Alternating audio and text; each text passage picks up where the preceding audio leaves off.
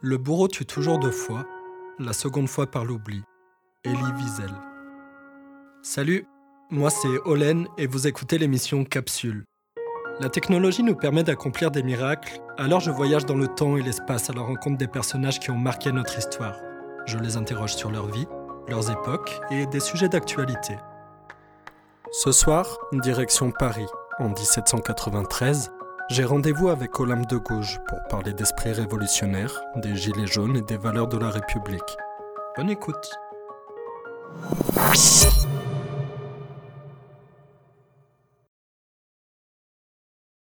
Olympe de Gouges, bonjour.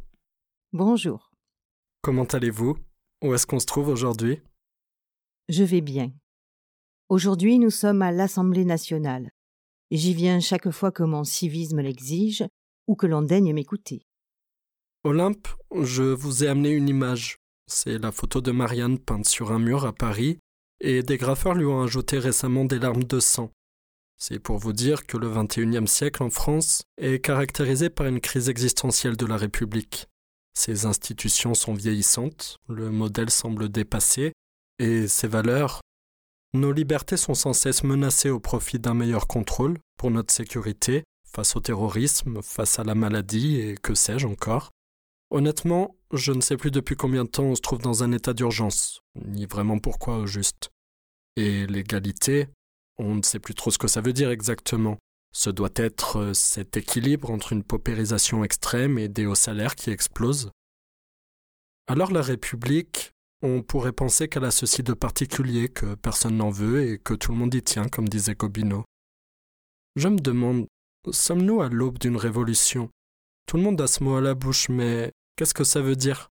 Et qu'est-ce qui fait qu'on passe d'une insurrection à une révolution au juste? Alors j'ai pensé à venir vous voir directement, vous, Olympe de Gauche. Vous êtes d'abord une femme de lettres, vous écrivez des pièces de théâtre, et par la suite vous prenez part à cette révolution. Je pense au sociologue italien Alberoni, qui décrit l'esprit révolutionnaire comme un inamorento, le sentiment d'un amour naissant. Vous êtes d'accord avec ce parallèle? Ah, l'amour. Ce petit fripon a su me séduire quelquefois, mais il ne m'a jamais tourné la tête comme la politique. Je pense qu'il est dans mon caractère de me ranger dans le parti du plus faible et de l'opprimé. J'ai été préoccupé le plus tôt par les conditions des Noirs et de l'esclavage. Et à présent que je suis moi-même malheureuse, je sens mieux combien il est doux de soulager le malheur des autres. La révolution. Elle m'attire et m'épouvante à la fois. Ce sont tous ces événements, la souffrance du peuple, du roi, ma patrie déchirée, qui m'ont jeté naturellement au Satan de la littérature. Et la Révolution m'a permis simplement de démarrer une nouvelle carrière d'écrivain patriote. Il y a un événement en particulier qui vous amène à embrasser pleinement la cause patriotique? Le bien seul de ma patrie, et l'amour et le respect que j'ai pour mon roi ont seul excité ma verve. Il se peut que mon cœur pénétré se soit trop alarmé de ces craintes, et que cette crainte m'ait fait voir un danger évident. Peut-être en aurais-je étouffé les mouvements si le trouble que j'ai ressenti ne m'avait disposé à rendre mes idées publiques. Les calamités de la France ont affecté mon âme tout entière, et l'ont pénétré du noble projet de présenter des lumières qui ne sauraient nuire, et qui peuvent produire le bien de l'État. Mes premières brochures étaient anonymes, seuls quelques amis étaient dans la confidence de mes productions. Pourquoi publier de manière anonyme? Eh bien, mon nom deviendrait trop fameux, et il m'enlèverait ma simplicité naturelle. Et puis finalement, la foule ne s'est pas empressée de troubler cette simplicité. Alors j'ai signé mes brochures, afin qu'on ne me conteste plus la paternité de mes ouvrages. La révolution s'opère, et je la suis avec la tendresse d'une mère pour un enfant idolâtré. Je vois des trahisons de toute nature, et je les démasque, mais on ne veut pas m'en croire. Je donne cent projets utiles. On les reçoit, mais je suis femme, alors on ne me tient pas toujours compte. Quelquefois, je dois l'avouer, je fus même découragé, et je songeais à quitter la France. Mais ma foi dans mon génie politique restera toujours intacte. Votre génie politique, carrément Qu'est-ce que ça veut dire? Vous devez savoir que les philosophes ne se croient pas faits pour se mettre à genoux devant des préjugés.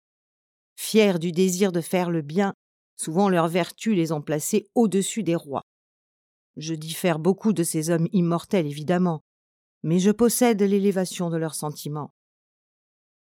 Personne n'ignore, monsieur, que j'ai élevé publiquement la voix, la première, contre le despotisme. J'ai prévu la révolution depuis quinze ans avant qu'elle ne s'embrase, et j'ai énergiquement contribué à la préparer. Ma démocratie et ma philosophie effrayaient depuis longtemps les esclaves de la cour. Mes remarques, mes bons mots sur la dépravation de cette cour perfide sont connus. On les a cités dans différentes circonstances. Mais lisez-moi, monsieur, depuis ma lettre au peuple, vous connaîtrez, j'ose m'en flatter, un cœur et un esprit véritablement français. J'ai proposé dès 1788 des moyens que je trouvais convenables à libérer les dettes de l'État, notamment l'impôt patriotique. Tout le monde sait les sommes immenses que ce projet a rapportées à l'État. L'année suivante, j'ai publié mes remarques patriotiques et humaines, et tous les journaux de ce temps attestent le bien qu'a produit cet écrit en émouvant les âmes en faveur des malheureux et des ouvriers de tout le royaume. D'après cet écrit, tous ont été secourus, et des ateliers publics se sont ouverts comme je l'avais proposé.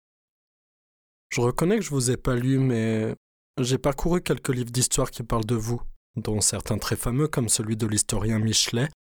Quasiment tous vous dépeignent comme étant. À votre avis, comment ils vous dépeignent oh, on me fera sans doute le juste reproche que je fais trop mention de moi dans mes écrits. oui, c'est vrai, il y a un peu de ça. On vous reproche d'être très autocentré. Certes. Il faut bien que je m'en occupe puisque personne directement n'a eu la vertu de rendre justice à ce que j'ai produit de grand et d'utile. Mais ces historiens expriment-ils combien messieurs de l'Assemblée constituante dédaignent les projets d'une femme?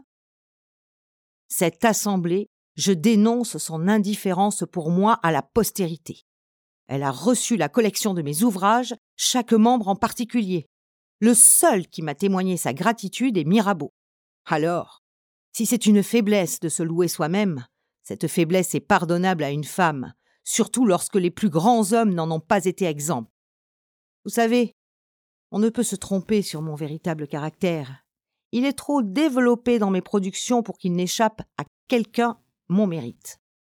Le mortel qui sait se rendre utile, peu importe de quel sexe il soit, car pour faire des livres élégamment écrits, il est bien facile de brouiller du papier, mais établir, créer et faire le bien de la société, voilà le talent qui n'est pas donné à tous les puristes, et c'est le seul que j'ambitionne.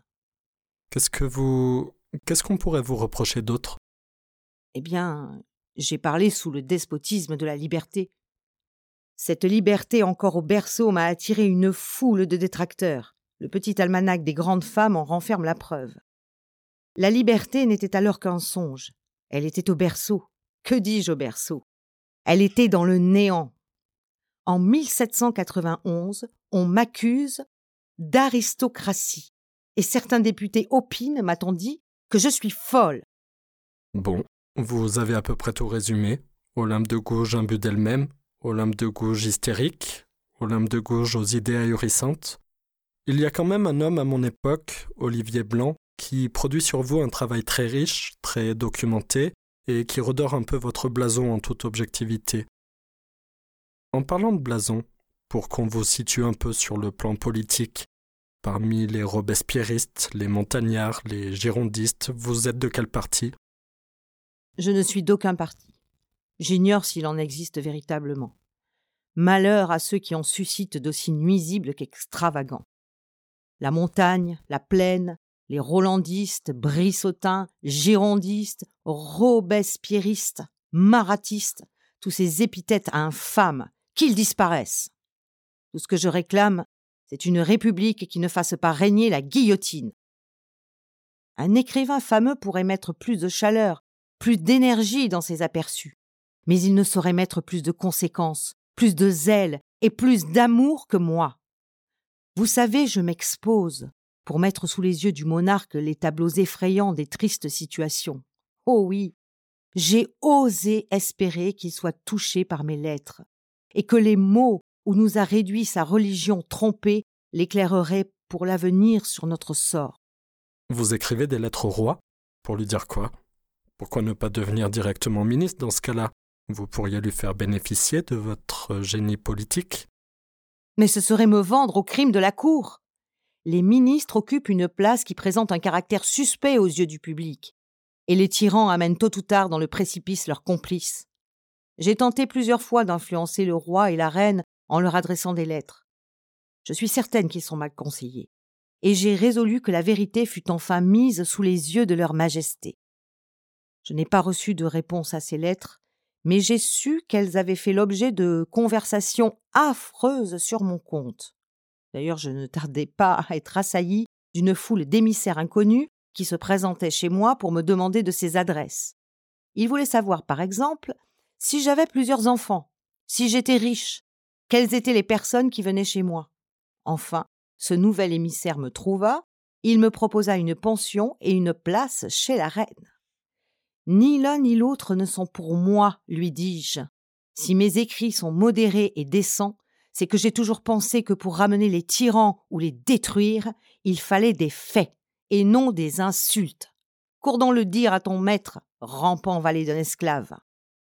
Pardon, je vous coupe, mais c'est une vraie question que je me pose. Vous adoptez une posture d'observatrice pour mener votre combat politique et propager vos idées, mais vous avez aussi la possibilité de vous rapprocher directement de la reine.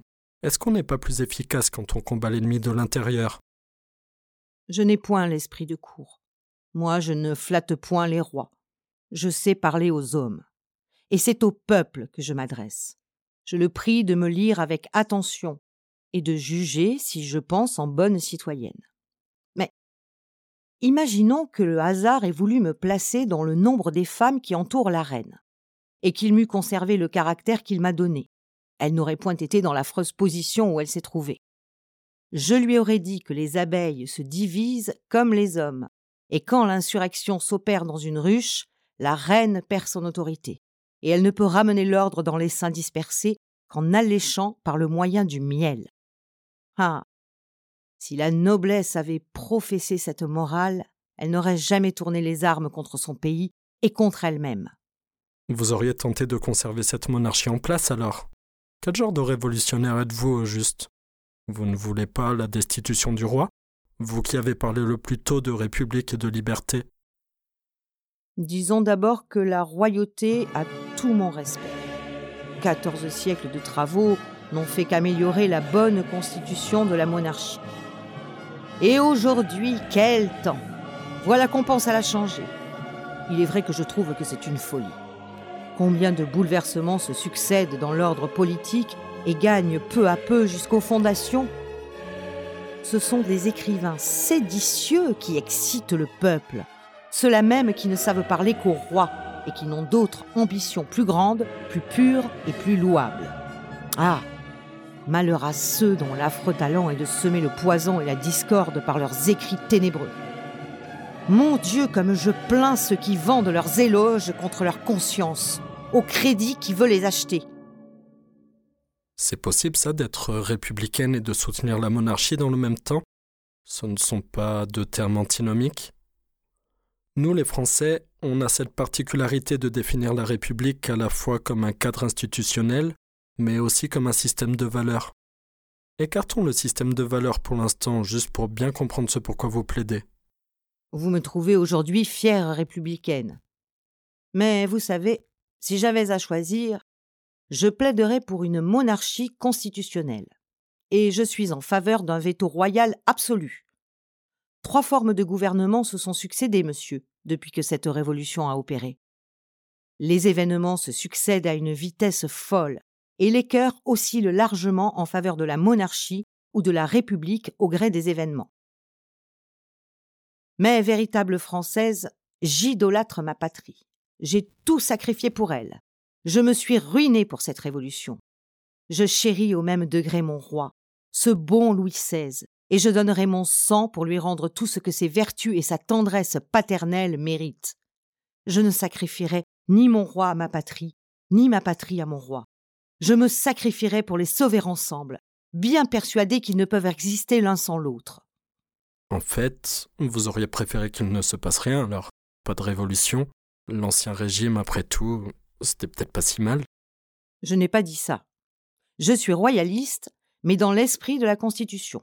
Hors d'elle, je ne connais plus de roi. Dans l'Ancien Régime, le peuple français n'était pas seulement asservi, mais condamné au fer des esclaves. Le noble cultivateur arrosait en vain le champ de ses sueurs et de ses larmes. Il nourrissait les hommes et manquait lui-même de pain.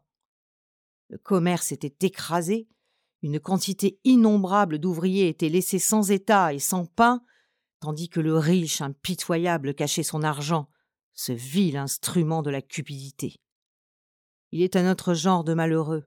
Ce sont les vieillards, les femmes, les veuves et les enfants.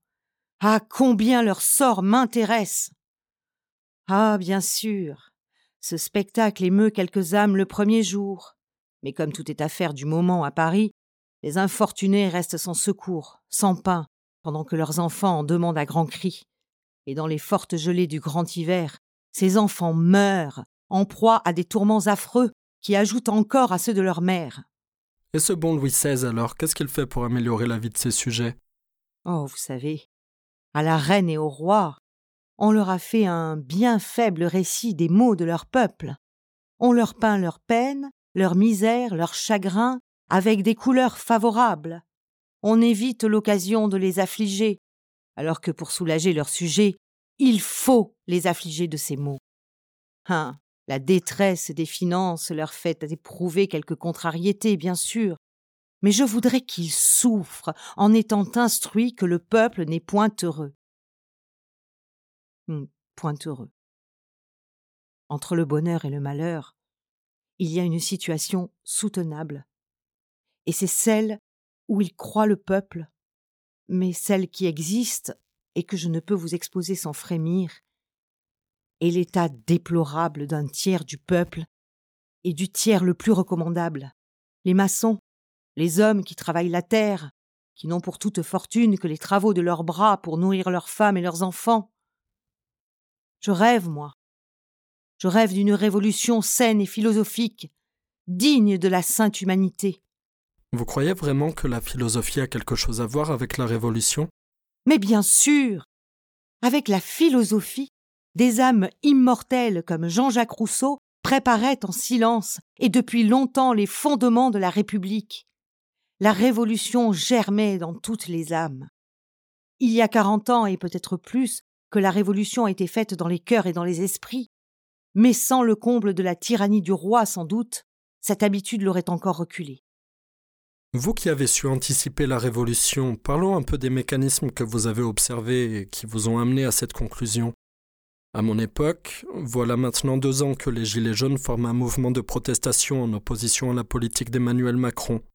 Le mouvement était au départ non structuré, spontané, mais il s'inscrit finalement dans le temps et il a même le soutien des trois quarts de la population.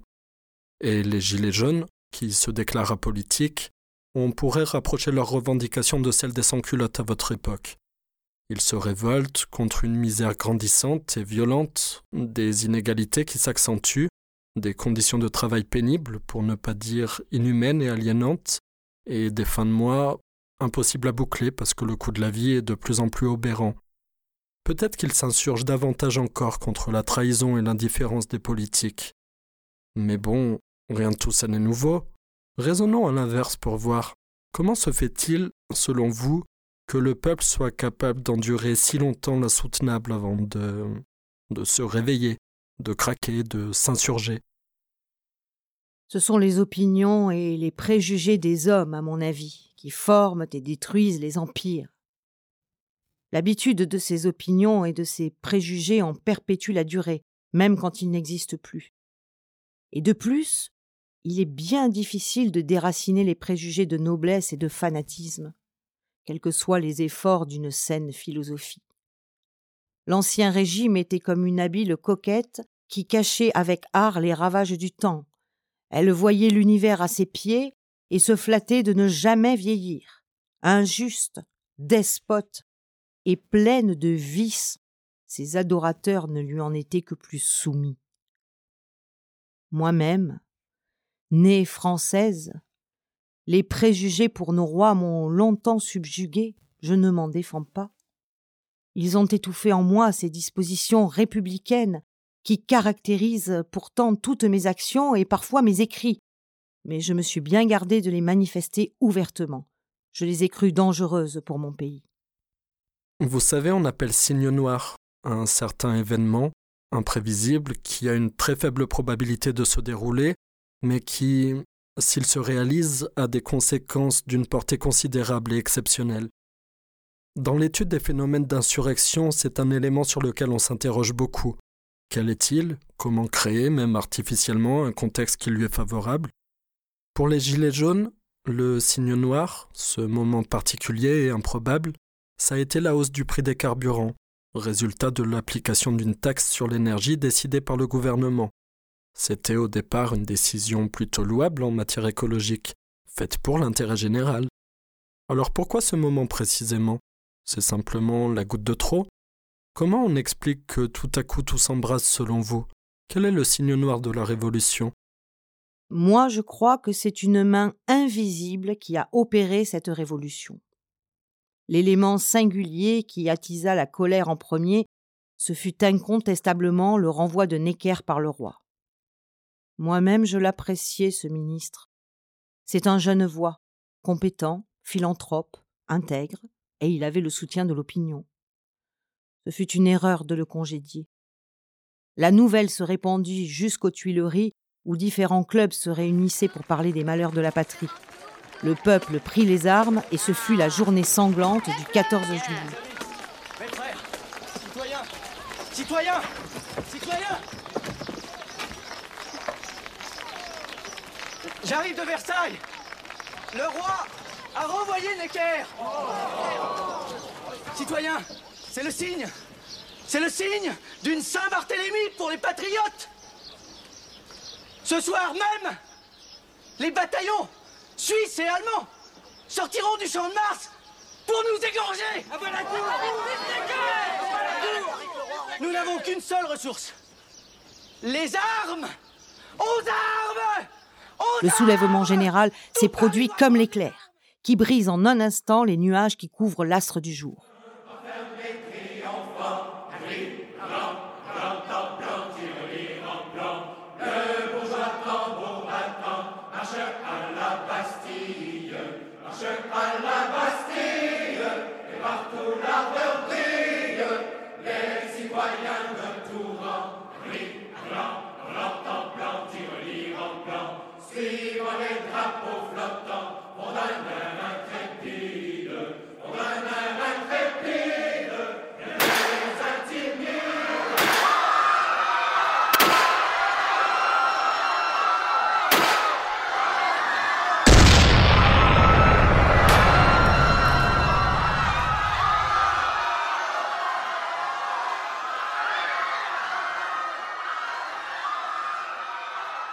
Qu'est-ce qu'on doit penser des violences policières? Ce monopole de la violence légitime dont dispose l'État pour garantir sa perpétuation, c'est étrange, non? Est-ce réellement légitime selon vous? Il faudrait le génie de Rousseau pour répondre à cette question. C'est ce qu'il explique dans l'auguste contrat social. Moi, je n'ai malheureusement pas l'esprit de cette âme immortelle. Mais tout m'apprend que l'esprit français n'a que de l'effervescence et qu'il ne sera jamais digne de la liberté tant que cette liberté ne prendra pas une force publique pour le maintien de la loi et de l'ordre social. Mais cette violence, lorsqu'elle est dirigée contre le peuple lui-même, parce qu'en démocratie, on dit que le pouvoir est au peuple, comment on peut user de la violence contre lui quand il a quelque chose à dire? Ce qui serait dommageable à mon avis, c'est que l'État n'abuse de cette violence. Mais le citoyen a tout le droit de manifester ses opinions, il me semble, pourvu qu'elles ne troublent pas l'ordre public. Tout ce qu'on demande au public, c'est de s'assembler, de s'ameuter et de ne tirer ni fusée ni pétard. Ces ordres ne sont imposés que pour son bien, et pourtant il ne s'y conforme pas. Il désobéit à la fois au Parlement, dont il a demandé le rappel avec tant d'acharnement, et au roi, qui vient de le lui accorder il y a eu plus de 200 morts au cours de cette seule journée du 14 juillet. je pense que le roi, s'il le voulait, pourrait envoyer son armée tout entière contre le peuple, mais qu'il ne le fait pas. Quelle preuve voulez-vous plus certaine de sa clémence et sa modération? Ben, sur qui régnerait-il dans ce cas-là? Vous savez, j'ai aussi des exemples d'inclémence et d'immodération en matière de répression. Mais, à mon époque, l'État essaie de ne plus tuer, déjà. Parmi les 13 morts en France liées aux manifestations des Gilets jaunes, il n'y a que celle de Zineb Redouane qui pourrait être directement imputée à la brutalité policière. En fait, l'objectif fondamental et stratégique de l'État, c'est plutôt de caractériser un mouvement insurrectionnel, non pas par ses revendications, mais plutôt par son ambiance, les dégradations, la violence supposée, afin de créer une perte de crédibilité et d'efficience du dialogue social. Sauf que pour les Gilets jaunes, cette stratégie de manipulation n'a fait qu'ancrer et consolider le mouvement. Et face aux répressions policières, se sont même constitués des Black Blocs. Historiquement, ce sont des citoyens qui s'organisent pour la défense des manifestants. Leur objectif est de structurer la manifestation, parfois la dévier, et faire face à la répression policière en usant eux-mêmes de la violence si nécessaire. Je vois. Vous les appelez des Black Blocs, moi je les appelle des brigands des scélérats volontaires, que la nature et la misère ont forcés au crime. Pendant la Révolution, Paris surtout est assiégé d'un nombre effroyable de ces exécrables scélérats. Les différents partis, aveugles dans leurs ambitions, se servent de pareils agents, sans prévoir quelles peuvent être les suites malheureuses pour eux-mêmes. La force publique est en défense, elle doit extirper cette armée de scélérats qui n'attendent, qui ne suscitent le désordre parmi les citoyens que pour les frapper, s'emparer des propriétés et se réunir. Je crois que vous vous méprenez sur leur compte. Pour le coup, la première violence, c'est celle de la République, pas celle des manifestants. Comment vous pouvez si vite les qualifier de brigands? Ou alors on ne parle pas de la même chose Je vous parle d'un groupement de citoyens qui veut défendre le peuple. Il se fait le garant de l'intérêt général face à l'arsenal répressif de l'État qui entend... Eh bien, dites-le moi Qui sont donc ces nouveaux Black Blocs des délinquants cherchant à profiter des désordres et de la faiblesse de l'État Des opposants politiques prêts à tout Des opportunistes sans scrupules Dans tous les cas, des hommes violents, que des actes d'une cruauté parfois extrême ne rebutent pas. Les brigands, sous le manteau du civisme, assassinent les organes de la loi et mettent la France au pillage. Et voilà comme le peuple est égaré. On est forcé d'interposer l'autorité et voilà une boucherie effroyable. Sans vous informer de qui vous prenez la défense, vous donnez à corps perdu dans un chemin d'abîme que vous aura frayé un séditieux, un mal intentionné, un félon. La guerre civile peut commencer par là. La guerre civile. Ciel. Ce mot, je frémis de le prononcer. Quels mots sont plus à craindre pour les humains que ces fléaux? Mais que dis-je? Rien ne peut amener un événement aussi cruel. La France est assez plongée dans la détresse pour qu'on ne cherche pas à accroître ses maux. Bien, admettons. Admettons que ce sont des brigands si vous y tenez. Quand on voit des mâchoires fracassées, des mains arrachées, trente-deux visages éborgnés, le gouvernement qui choisit de privilégier la violence plutôt que le dialogue social, ce que vous qualifiez de banditisme ne serait-ce pas plutôt une revanche contre les États établis? Peut-être. Mais que se passerait-il si le gouvernement n'avait point de coupable dessein et s'il n'avait qu'une fausse politique dans l'espérance de ramener les esprits en employant les voies de la médiation et de la modération? Ne serait-il pas de la plus grande utilité les départements et municipalités s'occupent de bannir ces brigands de la société, que tous les hommes sans aveu soient resserrés et ramenés à la maison. Peut-être. Mais cette force du maintien de l'ordre, justement, ils sont aussi des citoyens, et eux-mêmes largement affectés par des conditions de travail déplorables. On leur demande de réprimer sévèrement leurs compatriotes. Est-ce qu'ils doivent s'y opposer en toute conscience et peut-être rejoindre les rangs des Gilets jaunes? Auquel cas ce serait gagné, non? Qu'est-ce que vous pensez de ces 60 policiers qui ont rejoint les insurgés le jour de la Révolution? Pour moi, ce sont des déserteurs. Quand vous combattez pour la liberté, pour la patrie, quel est le soldat qui n'obéit point à son chef? Si l'insubordination est dans l'armée française, c'est un grand malheur. Mais enfin, écoutez-vous, toutes vos espérances sont fondées sur la dissension et la division. Mais si la réunion s'opère, vous vous regardez comme perdu, et elle s'opérera, c'est moi qui vous l'assure. L'harmonie du royaume dépend entièrement de la subordination de l'armée. Et si vous la perdez, vous serez digne du mépris et de la postérité. Vous pouvez en être éternellement le modèle. Je prendrai soin de justifier les hommes que vous provoquez.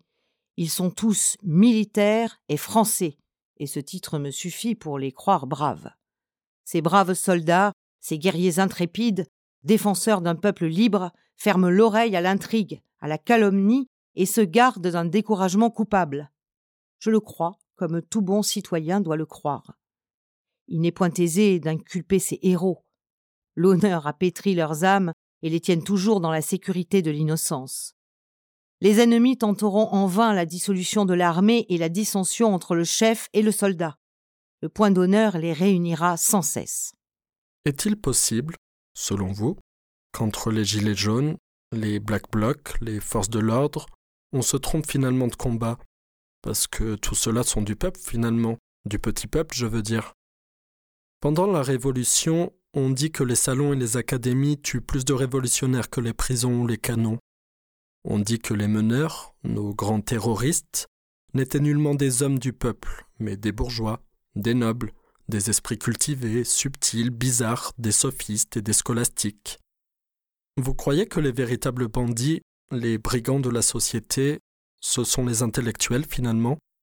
Ah, Je pense à Marat. Jamais physionomie ne porta plus horriblement l'empreinte du crime. De quelque côté qu'on l'observe, on croit voir le forfait glisser sur son visage, comme les grâces sur la bouche d'une jolie femme. Je pense aussi à Robespierre, qui se dit l'unique auteur de la Révolution, mais qui n'en fut, qui n'en est, et qui n'en sera éternellement que l'opprobre et l'exécration. Mais de tous les conspirateurs, les pires, qui sont les citoyens désintéressés, qui donnent de la force à la division, ce sont les journalistes. Qui égare les esprits, exalte les têtes, ce sont encore les journalistes. Qui parlent de guerre et d'autorité illégale, ce sont les journalistes dont la fortune s'est accrue aux dépens des réputations et de l'ordre social. Leur civisme m'édifie. Je les blâme tous en général, pour n'en attaquer aucun particulièrement.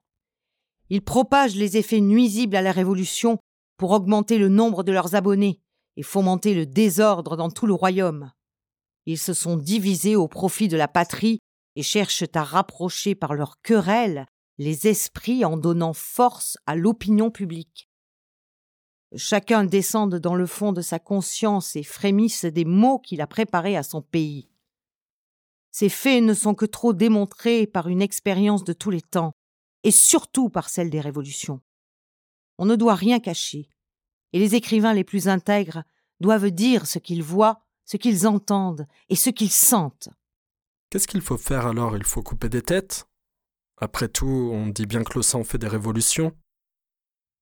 Je pense que le sang, même des coupables, souille éternellement les révolutions.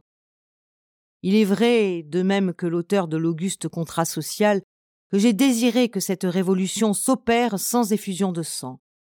Vous conviendrez avec moi que ce n'est pas le sang qui peut cimenter la République, car je suis entièrement persuadé que les Français marcheraient d'insurrection en insurrection comme les Anglais, qui, après cinquante ans de guerre intestine, n'ont pas encore de constitution. L'accusation de Louis XVI par l'Assemblée et qu'on menace de l'envoyer à l'échafaud, cela a enflammé mon héroïsme et excité ma sensibilité. L'univers a les yeux fixés sur le procès du premier et du dernier roi des Français. Je m'offre à la suite du courageux Malesherbes pour la défense de Louis XVI.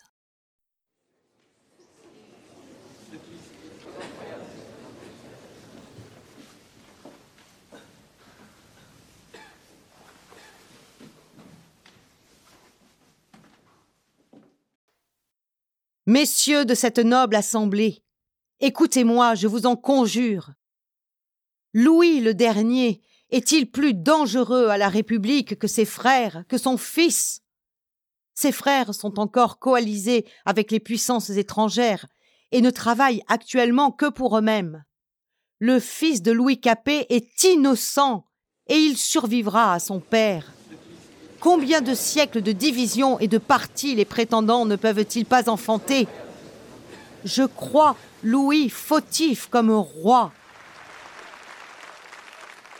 Mais dépouillé de ce titre proscrit, il cesse d'être coupable aux yeux de la République. Ses ancêtres avaient comblé la mesure des maux de la France.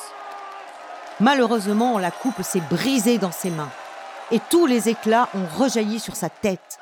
Où veux-tu en venir? Il ne suffit pas de faire tomber la tête d'un roi pour le tuer. Il vit encore et longtemps après sa mort, mais il est mort véritablement quand il survit à sa chute.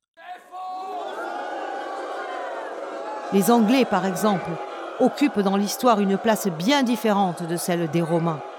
Les Anglais sont déshonorés aux yeux de la postérité par le supplice de Charles Ier, alors que les Romains, eux, se sont immortalisés par l'exil de Tarquin.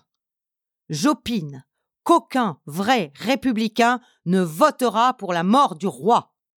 Je propose à l'Assemblée qu'on exile Louis le Dernier plutôt que la guillotine.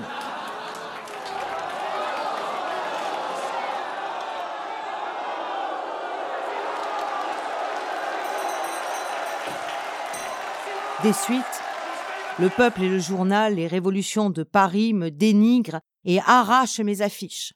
De quoi se mêlent-elles? Qu'elles tricotent plutôt des pantalons pour nos braves sans-culottes. Voyez-vous, on me reproche d'être une femme et que ma solution de bannissement du roi risque d'éterniser une guerre sanglante. Pourtant, je suis bien obligé de reconnaître que là vous marquez un point. La condamnation d'un roi n'a jamais servi qu'à relever la royauté. Dans l'histoire, l'exil a toujours été la meilleure solution. Jacques II, Charles X ne sont pas revenus de l'exil, mais Charles Ier et Louis XVI sont revenus de l'échafaud sous les figures de Charles II et de Louis XVIII.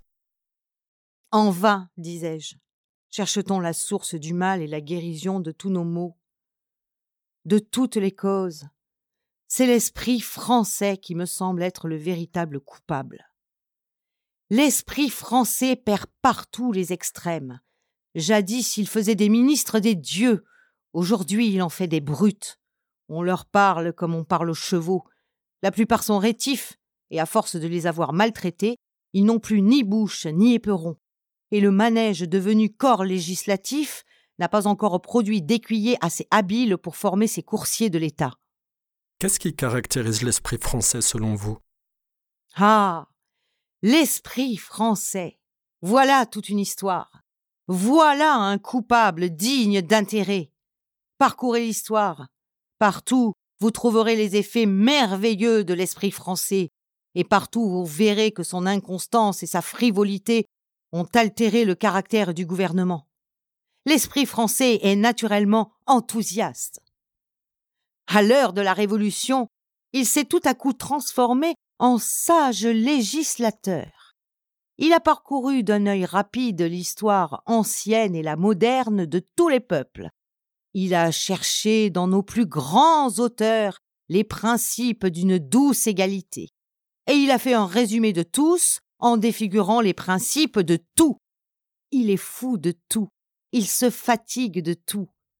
Moi-même, j'ai désiré, avant la Révolution, le régime actuel mais le désordre qui se propage, le mauvais choix de l'administration publique, les nouveaux abus aussi effroyables que les anciens, et le changement perceptible des opinions, tout m'apprend que l'esprit français n'a eu à ce jour que de l'effervescence.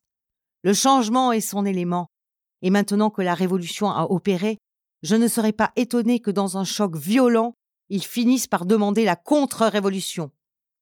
Où est-ce que vous voulez en venir avec tout ça? Je dis que l'esprit français a fagoté à la manière d'une idole la liberté. On pourrait appeler aussi cette liberté le hocher du peuple, avec lequel l'esprit français s'amuse. L'esprit français est despote. Il veut tout ou rien. Il ne peut être content qu'en tant qu'esclave ou bien souverain. Moi, je dis aux Français Vous êtes-vous bien connus pour désirer une égalité parfaite et une entière liberté? Ne devriez-vous pas vous défier de la légèreté de caractère dont la nature vous a doté? Ô liberté Ô douce égalité que j'ai encensée la première Faut-il donc maudire le moment qu'on vous a introduite en France? L'époque est arrivée où la sagesse doit prendre la place de cet esprit frivole et enthousiaste. Il est temps que le Français se rende compte de ce que la raison lui commande. Il est certain que l'esprit français a changé totalement les choses de face, mais il lui reste à régénérer les consciences et le choix des hommes. Il est en état de parvenir à cette perfection s'il veut bien user de ses ressources.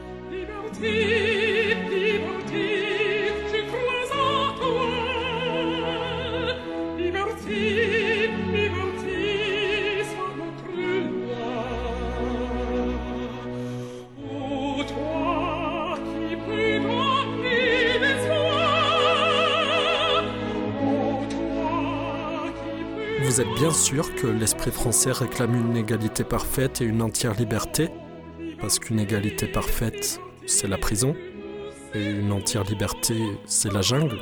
A priori, on ne veut ni l'un ni l'autre. Olympe, vous êtes vraiment une drôle de révolutionnaire, je trouve. Ou alors je ne saisis pas. Comme vous, je ne cautionne pas les crimes, évidemment. Bien qu'honnêtement, on s'attaque plus souvent à des symboles qu'à des personnes, mais... Vous voyez les gilets jaunes, s'ils n'avaient pas eu ce sursaut contestataire, rien ne dit que Macron n'aurait pas pu continuer ses réformes le plus tranquillement du monde. Achever le droit du travail, casser le statut de la SNCF, il aurait pu entamer ses réformes de la sécurité sociale, de la retraite, même sa réforme tant désirée de la Constitution. Et puis, vous parlez comme si la Révolution n'avait rien apporté au peuple. La République, la fin de la tyrannie des privilèges, l'abolition des pouvoirs, du monopole de la naissance et de la fortune. Enfin, rien que la Constitution, c'est quand même énorme. Ce n'est pas cet édifice majestueux de la Constitution que j'ai attaqué, mais bien ceux auxquels on en a confié la direction, ceux par qui sont menées, sourdes, des insinuations perverses et artificieuses, et qui cherchent à frapper ces fondements encore mal assurés. Si les Français de votre époque doivent effectivement se perdre par les extrêmes, laissez-moi vous donner une autre grande vérité, monsieur. En passant de la monarchie à la République, nous n'avons fait que changer de forme la caverne de l'État. Mais des brigands affamés s'en sont emparés de nouveau. La France est gardée, défendue en apparence, et je tremble comme au premier instant qu'elle ne devienne un vaste repère. Et vous, Dites-moi, monsieur, la Révolution, qu'a-t-elle fait pour les femmes? Ah c'est l'ouvrage de Dieu, m'objecteront les viles créatures de la séquelle ministérielle. Eh bien, je me fais Dieu. Cette cure manquait à mon originalité et à l'extravagance de l'esprit français. Ô mon pauvre sexe, ô femme, qui n'avait rien acquis dans cette révolution des droits de la nature et dans ce partage populaire qui n'osait même pas égaler les hommes en travers d'esprit et d'imagination. Imitez-moi, rendez-vous utile, et vous saurez les forces à restituer ces droits que ces présomptueux nous ont usurpés. C'est drôle que vous disiez ça. Les femmes se sont bien démarquées pourtant pendant les journées d'octobre. En fait, on observe que les mouvements insurrectionnels sont toujours impulsés par les femmes. Et d'ailleurs, j'ai lu que Mirabeau disait déjà Tant que les femmes ne s'en mêlent, il n'y a pas de révolution véritable. L'héroïsme et la générosité sont aussi le partage des femmes. Et la Révolution en offre plus d'un exemple, bien sûr. Mais cet événement que vous décrivez n'en fait pas partie. Pour moi, les journées d'octobre, ce sont d'infâmes brigands qui ont assailli et repoussé les gardes du corps, enfoncé les portes du palais de nos rois, égorgé sans pitié des sentinelles qui devaient mourir dans leur poste, violé l'appartement du souverain et poursuivi la reine jusque dans son lit. Écoutez, laissons de côté les prérogatives de mon sexe, que j'ai abandonnées depuis longtemps pour une si belle cause que la Révolution. Je ne sais pas ce que vous cherchez à démontrer. Il faut que les haines particulières ne prévalent plus sur l'intérêt de la patrie et que les passions s'étouffent. Les vrais intérêts consistent dans la réunion de tous les esprits pour le salut des citoyens et la prospérité de la patrie. Si les citoyens ne se réunissent pas, la discorde et le crime se disputent ce superbe royaume. Attendez, je cherche pas à faire la démonstration de quoi que ce soit. Disons que je m'intéresse à l'histoire des luttes, au phénomène de révolte. C'est ce que j'expliquais à mon arrivée. D'ailleurs, je vous repose la question peut-être plus directement. Qu'est-ce qui fait selon vous qu'on passe d'une insurrection à un soulèvement, d'un soulèvement à une révolte et d'une révolte à une révolution Eh bien, cela même qui fait passer de la sagacité à l'imprudence, de l'imprudence à la sottise, et de la sottise à la folie. Je crois que le sentiment révolutionnaire est naturel, en effet, puisqu'il part du cœur. Mais quelle suite funeste ne produit-il dans ces moments? Ce n'est pas une situation à envier, ni même souhaitable pour notre patrie. Le moment de l'insurrection, c'est le moment où vous faites tomber quelques têtes sur des pics, et ce caractère aimable devenu tout à coup sombre et féroce, vous portera par les suites à toutes sortes de crimes. Vous savez, j'ai parlé dernièrement de politique avec Montaigne. Il m'expliquait que les orateurs ont cette fâcheuse tendance. Ah, Montaigne Du temps de Montaigne, on comptait les orateurs. Actuellement, les rues en sont pavées. L'homme sans aveu, le taré, le cynique, le tartuffe. Ils parviennent à tout aujourd'hui. On ne considère plus dans quelles mains confier l'administration publique. Maintenant, nous voilà avec deux partis divisés d'intérêts. L'un travaille à reproduire le massacre de la Saint-Barthélemy, l'autre à relever le théâtre de Cromwell. Et c'est au milieu de ces deux fractions que la marche de la Constitution se trouve arrêtée. Et pourtant, ne tendent-ils pas également à la destruction des pouvoirs constitués et à arriver au même but par des chemins opposés? Mes yeux sont fatigués du douloureux spectacle de leur dissension de leur trame criminelle. Ils n'en peuvent plus de soutenir l'horreur. Oh, le crime est à son comble, croyez-moi. Je crains de mourir sous le fer des contre-révolutionnaires de tous les partis. Mais je garde en moi cette force et ce courage de confondre les méchants et de servir encore une fois mon pays avant mon heure suprême. En vain, Ma voix a voulu appeler la sagesse dans ces heureux climats. Les présomptueux français m'ont gratifié pour prix de mon civisme et de ma sage prévoyance, de l'épithète de folle. Souhaitez-vous qu'un labyrinthe de complots ne s'installe dans notre patrie? Où vous mèneront tous ces préparatifs de guerre? Ne voyez-vous pas qu'il se passerait si la Révolution n'embrasait soudainement les cœurs de ces gilets jaunes? Je vais vous le dire. Les Français vont se battre contre des Français, contre leurs frères, leurs amis. Qui seront les vainqueurs? Des Français. Qui seront les vaincus? Des Français. Aveugle furie, affreuse victoire, que de chair, de précieuses victimes vont périr sous le glaive ennemi. La terre ne sera couverte que de matelas d'hommes, et dans les villes, dans les bourgs, dans les villages où la guerre n'agitera pas les esprits, la famine ne la suscitera que trop. Bon, si je vous suis bien, vous dites qu'il y a beaucoup de fantasmes dans cette idée de la révolution, et que si elle doit avoir lieu, il faut qu'elle passe plutôt par des réformes législatives plutôt qu'une déstabilisation franche et nette, dont on ne sait pas trop où elle pourrait mener.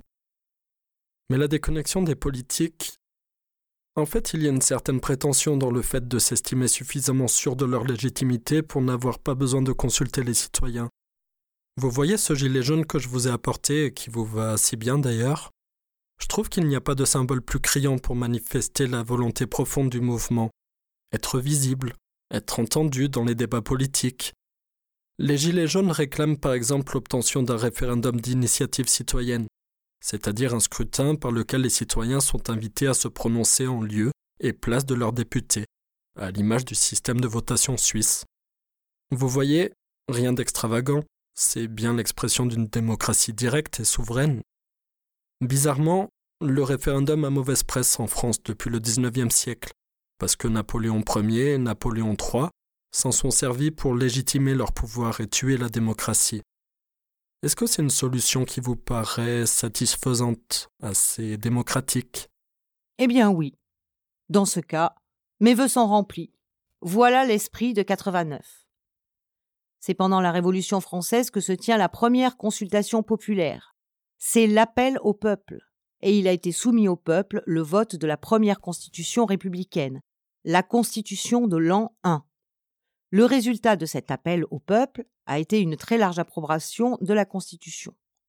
Mais à cause de la terreur de 93 et la division des partis, la constitution de l'an 1 ne sera jamais appliquée. Mais encore une fois, je dénie au tiers le droit de légiférer à lui seul. Pour sauver la patrie, il faut respecter le peuple dans son ensemble. La supériorité doit se taire et faire place à la raison. Baron, marquis, comte, duc, prince, évêque, archevêque, éminence, tiers-état, tout doit être citoyen, et tous doivent donner l'exemple de cet amour patriotique au reste de la nation pour concourir ensemble au bonheur de l'État et à la gloire de son pays toutes les altercations sont des entraves au salut que l'État attend de leur lumière. Bien, je suis ravi que ça vous convienne. Tout doit être citoyen, effectivement. Il est important de rappeler ce que vous disiez tout de même, que la Révolution n'a rien fait pour les femmes. La Révolution n'a rien fait pour le quatrième ordre non plus, il me semble.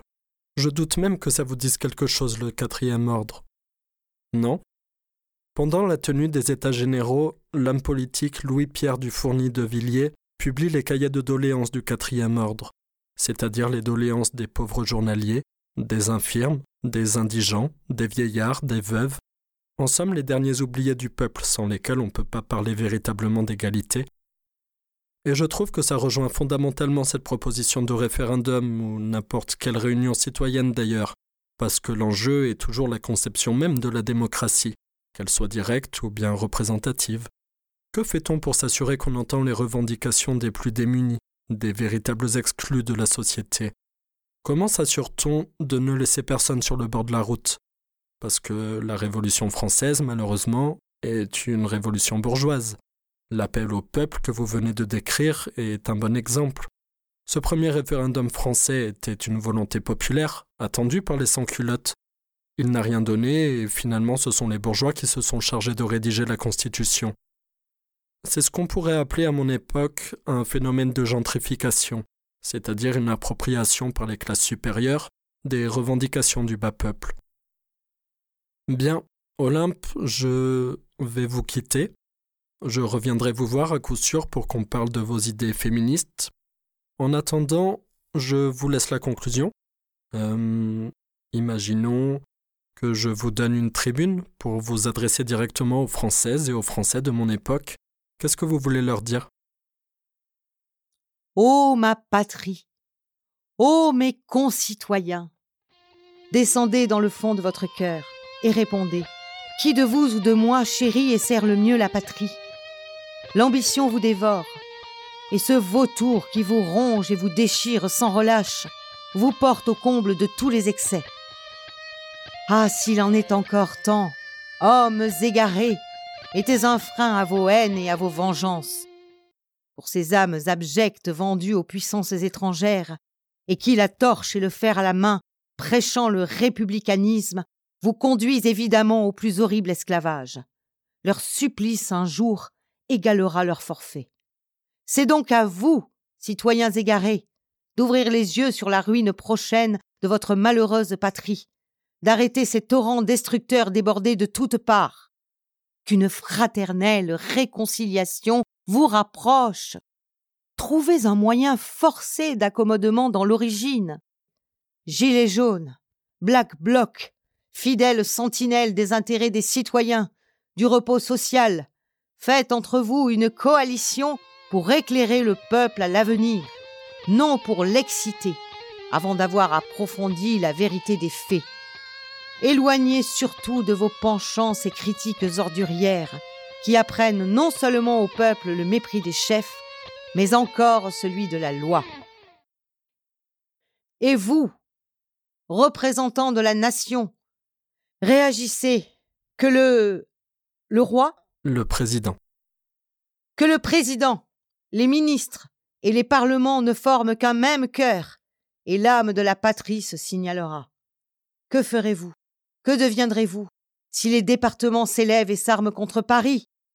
Échapperez-vous après ce crime à ce peuple revenu de son égarement, à ce retour de l'opinion publique sur laquelle vous avez échafaudé vos criminelles espérances? Je crois le voir, ce peuple, tel qu'on nous peint l'être suprême au jugement dernier, terrible dans sa justice. Vous demandez compte du sang que vous lui aurez fait verser et du péril imminent où vos fureurs l'auront entraîné. Rappelez ces égarés dans votre sein. Je vois la postérité s'arrêter sur les pages de votre histoire, où vos noms seront tracés, et verser des larmes d'admiration quand elle apprendra que, transporté dans cet héroïsme républicain, au milieu de la terreur et des menaces, vous avez volé à l'envie à la tribune pour offrir votre tête au peuple et faire le sacrifice d'une vie sans tâche à la chose publique. Voilà. Je n'ai eu le temps que de donner un aperçu de mes bonnes idées, mais puissent-elles être mises à profit? Je reviendrai pour qu'on les explore toutes. Olympe de Gouges, je vous remercie pour vos conseils, vos bons conseils. Je vous dis à très bientôt.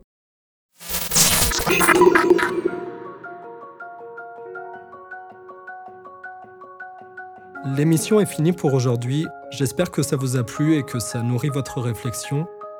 Bon, plutôt étonnant comme capsule révolutionnaire finalement. Que pensez-vous d'Olympe de Gouges? Prenez avec tant de force la réunion et la conciliation pour le bien de la patrie, ça mérite d'être réfléchi, non? Je vous mets des sources et des ressources en description si vous voulez aller plus loin. N'oubliez pas de mettre une note à cette capsule, de préférence 5 étoiles. Commentez et partagez, c'est ce qui m'aide le plus à continuer et gagner en visibilité. Vous pouvez aussi m'aider à rémunérer les comédiens et les comédiennes en participant au chapeau sur Tipeee. Quant à moi, je continue mon tour d'horizon de l'espace-temps et je reviens au plus vite avec de nouvelles histoires à raconter.